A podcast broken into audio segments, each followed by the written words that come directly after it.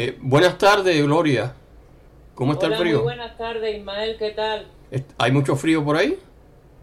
Hoy ahora mismo estamos con una ola de, de frío siberiano, o sea que mejor no te cuento. Ya conociéndote, mejor no, no te doy No, nada. no, no, eso me, me, me enferma. Entonces, no, no, no hable de eso. Ya, ya, ya, ya, ya el día me, me, me lo has puesto mal, chica. Óyeme, no me hables. Entonces, oye, tú sabes que a mí en Nueva York me iba de, de lo mejor, ¿no? Y me fui por el, el frío. Me vine para aquí abajo. Bueno, antes fui a California, para aquí abajo, porque, eh, es decir, eh, el frío no es amigo mío. Entonces aquí pues rara vez usas dos veces, tres veces en el año el, abrigo aquí abajo en Miami Beach. ¿no? Bueno, hoy tenemos aquí con nosotros a una eh, poeta y, y psicóloga muy talentosa. Es Gloria Zúñiga, es española. Y eh, bueno, le hemos conocido por, por muchos años su, su larga y prolífica, eh, es decir, eh, poemas y to- toda su obra. Y Gloria, hoy vamos a hablar de El Silencio de los Doce, la nueva edición, la tercera edición que ha hecho del Silencio de los Doce, que es un libro sobre relatos sexuales, es decir, abusos sexuales a las mujeres, desde la violación de una niña de 12 años en adelante. También en esta nueva edición, por lo que incluimos fue, es decir, eh, incluimos relatos eh, sobre el tráfico humano, que es algo que, bueno, existe en todo el mundo, incluso en Estados Unidos. eh, ¿Me puedes decir algo sobre el libro que tú lo, lo acabas de leer?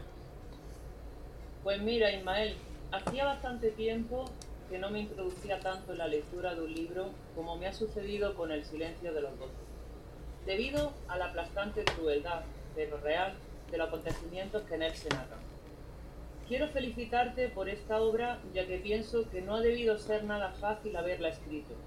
Sobre todo, la labor de investigación que has tenido que llevar a cabo antes de recoger los testimonios de todas estas mujeres. Supongo que en su momento lo has pasado realmente mal con estas crudas, terribles y sangrantes historias que plasma en el silencio de los doce, pero que a la vez son el fiel reflejo de una realidad oculta tras el velo de esta sociedad machista aún en nuestros días. Para adentrarnos un poco en, en lo que es la obra, puedo decir que el argumento principal de- del silencio de los doce son una serie de testimonios verídicos sobre mujeres que han sufrido todo tipo de agresiones, abusos, violaciones, explotaciones de carácter sexual por parte de hombres y también las consecuentes secuelas, tanto a nivel físico como psicológico, que tales vejaciones provocan en las víctimas. Invito a leer el libro porque desgraciadamente todos estos hechos se producen a diario y en el seno de cualquier familia. Están a la orden del día y son una de las causas más comunes de desarrollo de traumas en jóvenes y adolescentes en la actualidad. Una realidad dura, injusta, dolorosa, mezquina, pero una pura realidad. Sí puedo decir que los testimonios que aquí se recogen pueden dañar la sensibilidad del lector, puesto que logra plasmar lo hecho de una manera concreta y efectiva, que conecta fácilmente con el mundo emocional del lector. Bueno, así pues, eh, el silencio de los doce se haya estructurado en testimonios que podemos considerarlos capítulos. Muy bien realizada esta escritura, me resulta bastante acertada, ya que unos testimonios están desligados de otros o son la continuación de anteriores. En cuanto al lenguaje empleado, pues es un lenguaje asequible para cualquier tipo de lector, de fácil y amena lectura, en consecuencia, y al ser hechos reales que desgraciadamente se hallan en plena actualidad, el silencio de los doce atrapa y engancha al lector rápidamente entre sus letras para invadir las emociones y sacudir los sentimientos de cualquiera, por así decirlo. Mira, me ha resultado una obra muy completa a la hora de poner de manifiesto la dura realidad a la que se han enfrentado y se enfrentan muchas mujeres que han sido violadas y maltratadas por personas frías y sin escrúpulos, que solo ven en ellas el mero placer sexual y también la denuncia expresa y siempre espeluznante al tema del tráfico de mujeres y niñas con fines de explotación sexual. En la obra que hoy estamos analizando, existen varios testimonios que abarcan este último tema, el del tráfico de mujeres, y varios otros, igual de duros y abominables, referentes a violaciones y agresiones de índole sexual. No obstante, y como he dicho con anterioridad, una de las cosas que más me gusta de esta obra es el abordaje de las lesiones de índole psicológico y físico que este tipo de delitos sexuales provoca en las víctimas. Inestabilidad emocional, depresión, miedos, problemas de autoestima, traumas sexuales y un largo etcétera hasta el desencadenamiento de la misma muerte. Quiero aprovechar desde aquí para denunciar personalmente cualquier tipo de abuso o agresión de índole sexual que se precie. Mi indignación ante la impunidad existente en muchos de los casos del silencio de los doce relata y de los miles que ocurren a diario en el mundo y mi eterna solidaridad y compromiso con la víctimas. También deseo hacer un llamamiento a la sociedad en general, promulgando la concienciación de estos problemas porque realmente son de todos.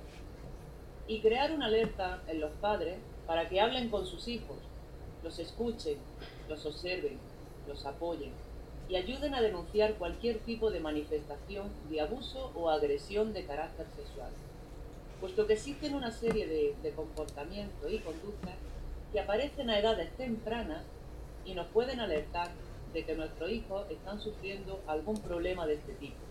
Se me ocurre, pues mira, el aislamiento social, fracaso escolar, baja autoestima, mala alimentación, etc. Y por supuesto, vigilar en la medida de lo posible el uso que nuestros hijos hacen de las redes sociales, teniendo en cuenta que es una vía que actualmente es muy empleada por estos depredadores sexuales para llevar a cabo su atrocidad.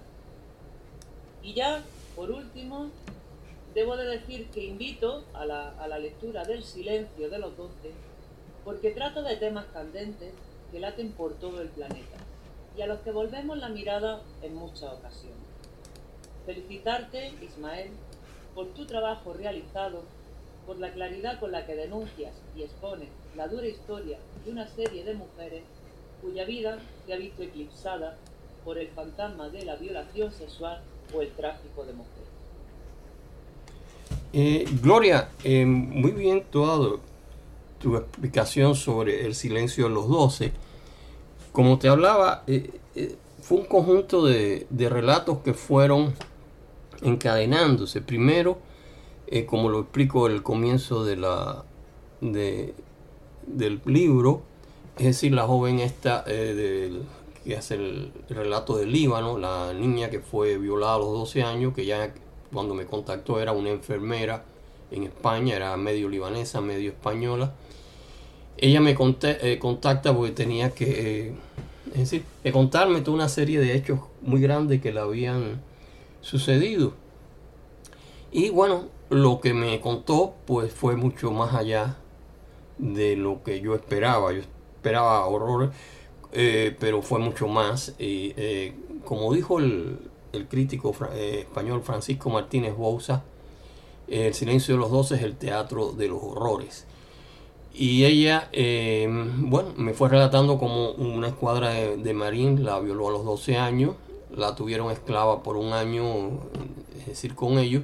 Cuando llegó la rotación de la escuadra, tuvo la suerte que no la mataron, generalmente la mataban, sino que la vendieron a un burdel, donde, es decir, un médico español se apiadó de ella y que, visitaba el burdel, el burdel, pero que sin ninguna otra intención, la parece que la compró y la llevó a vivir con su hija.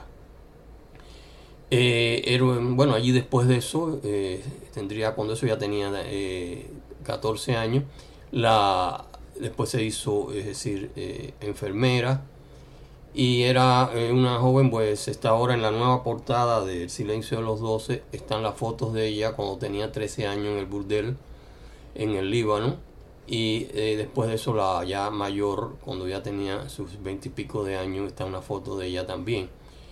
Eh, puse las fotos que en las, en las ediciones anteriores no estaban porque desgraciadamente eh, en el 2000, fue como el 2010, 2011, bueno, ella eh, empezó a decir que se sentía mal, que, deseaba entrar a, a, monja, meterse a monja. Y finalmente, bueno, entró en un convento de monja. Y lo último que supe de ella, de una amiga que era la que me comunicaba eso, es que a los 26, o creo que no sé, entre 26 o 27 años que tenía, le entró la esclerosis múltiple. Fue el último que, supe. Este, yo ni, me imaginaba en, esa época que la esclerosis múltiple podía entrar a una edad eh, tan joven, pero sí, sí puede, sí puede ser. Y eh, otras, eh, para mí una de las cosas más, más duras era la, la, que fue violada desde los 5 años y luego una rullecita muy linda. Este, es decir, el padrastro la alquilaba a las amistades cuando era una niña de 8, 10, 12. Nadie le creía lo que estaba pasando hasta que a los 13 años un familiar de ella le creyó y pudieron entonces encauzar, al, liberarla de, de todo ese mundo y encauzar al padrastro. La madre había muerto ya. Y así sucesivamente, es decir, hay otra joven francesa, era muy talentosa, era un estudiante de la Sorbona y como a los 17 eh, años ya me dio como cuatro relatos.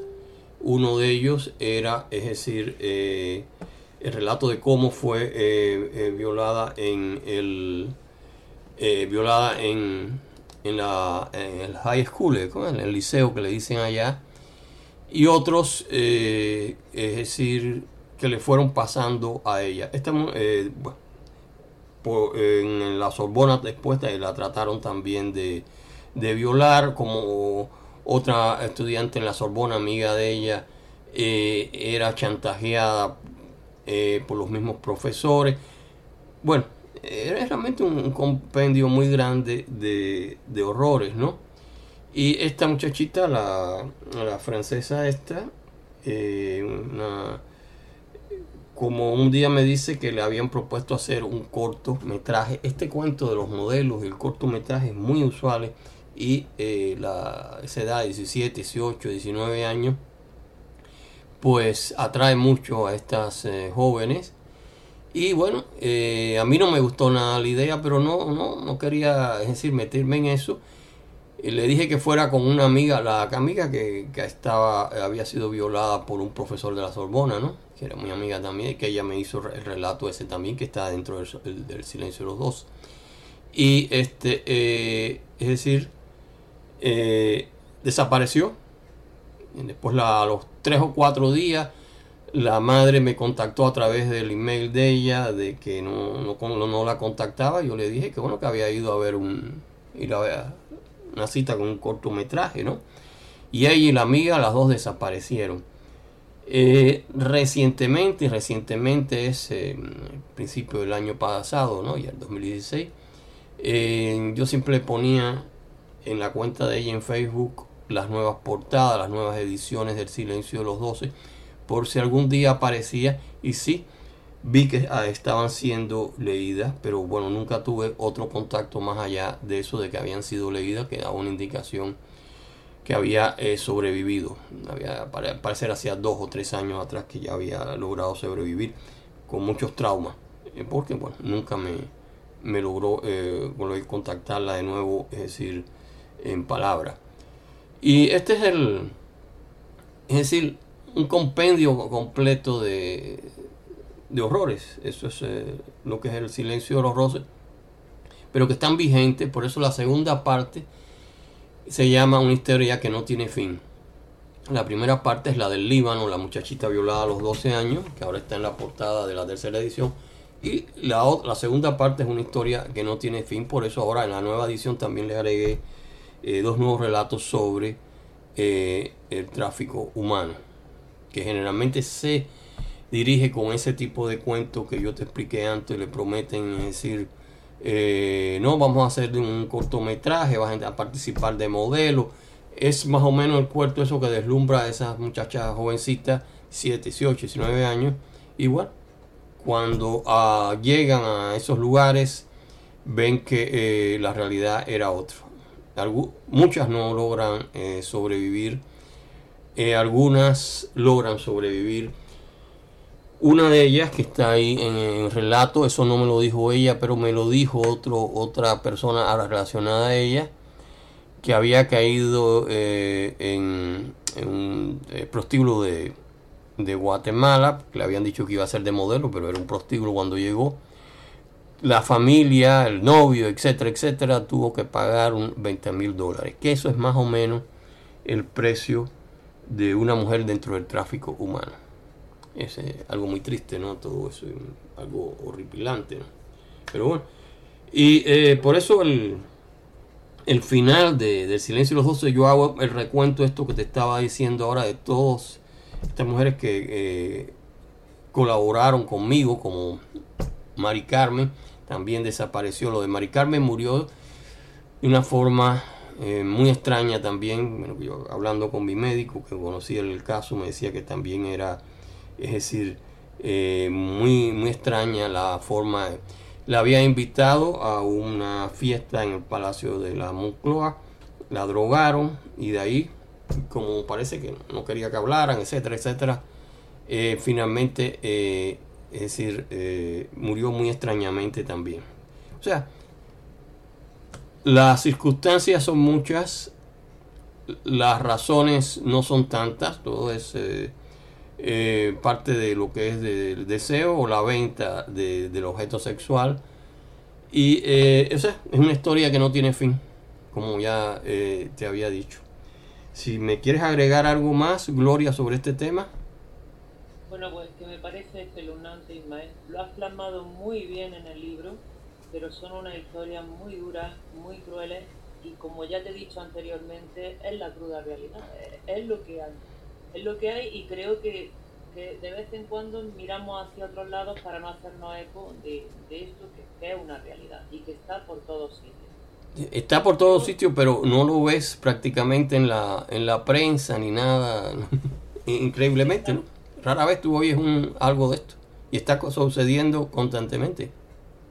No, desde luego es que es una realidad que, la tenemos oculta y, que puede pasar, como he dicho anteriormente, en el seno de cualquier familia, ¿me entiendes? Sí, sí.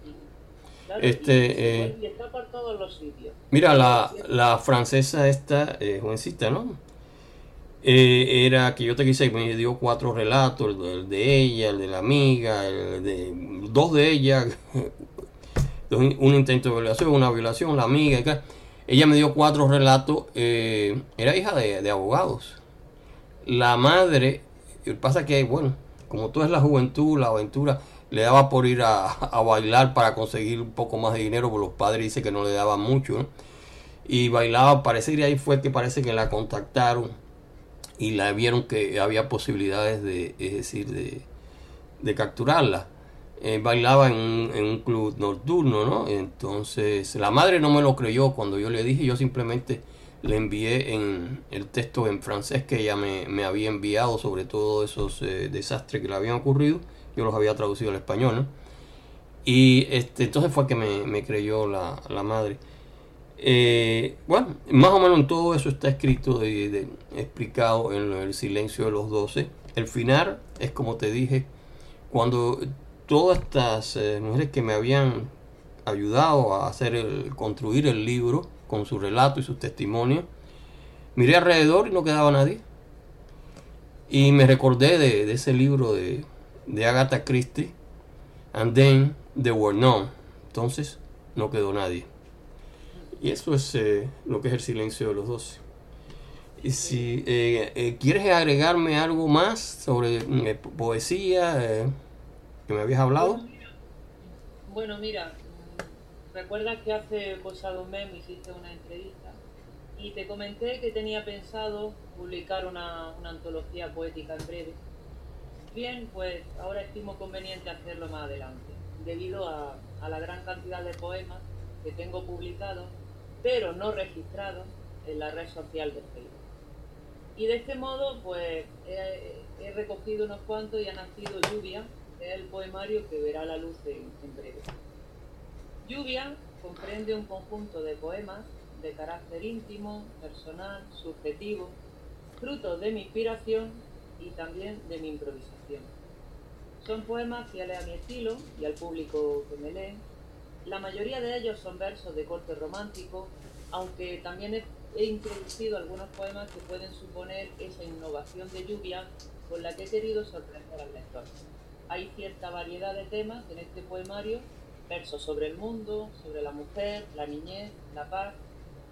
Aún no sé bajo qué sello editorial será publicada esta obra, cosa que pensaré en la próxima semana. Por último, solo quiero añadir que, que, bueno, que mi antología poética va a tener que esperar un poquito más antes de que el lector pueda, pueda disfrutarlo. Ni yo misma era consciente de, de la gran cantidad de versos a los que he dado vida en los últimos años y que se hayan disperso y sin registrar en mis cuentas de Facebook. Por supuesto, debo de darles prioridad y acuñarlo en dos o tres poemarios más, como.